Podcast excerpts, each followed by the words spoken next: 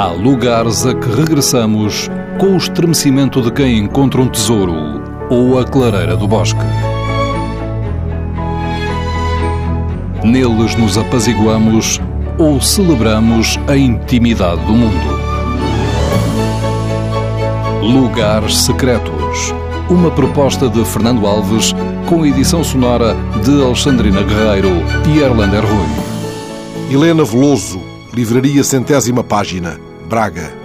Há um lugar que eu descobri muito recentemente aqui em Braga, que é uma capela construída há poucos anos, ganhou até uns prémios por um, um arquiteto finlandês, julgo eu, ou norueguês, e que lhe chamaram Árvore da Vida.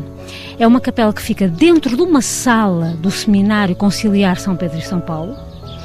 É utilizada pelos habitantes do seminário, né? só, quase exclusivamente, mas está aberta um dia por semana para missa, que eu não sei qual é, já não me lembro, e sei que podem ser feitas pedidas visitas guiadas ou há um dia em que está aberta ao público. Acho que é à sexta-feira à tarde, acho.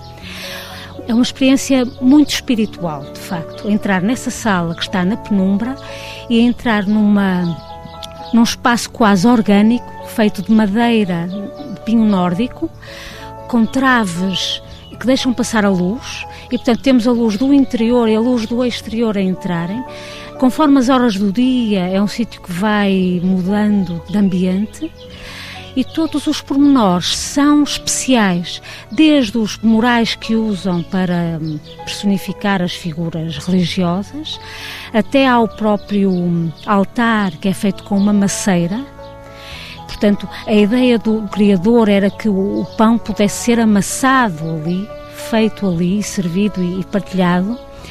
É um lugar de facto onde se sente uma paz, uma, uma espiritualidade, uma vontade de permanecer nele enorme e ficar em contemplação horas.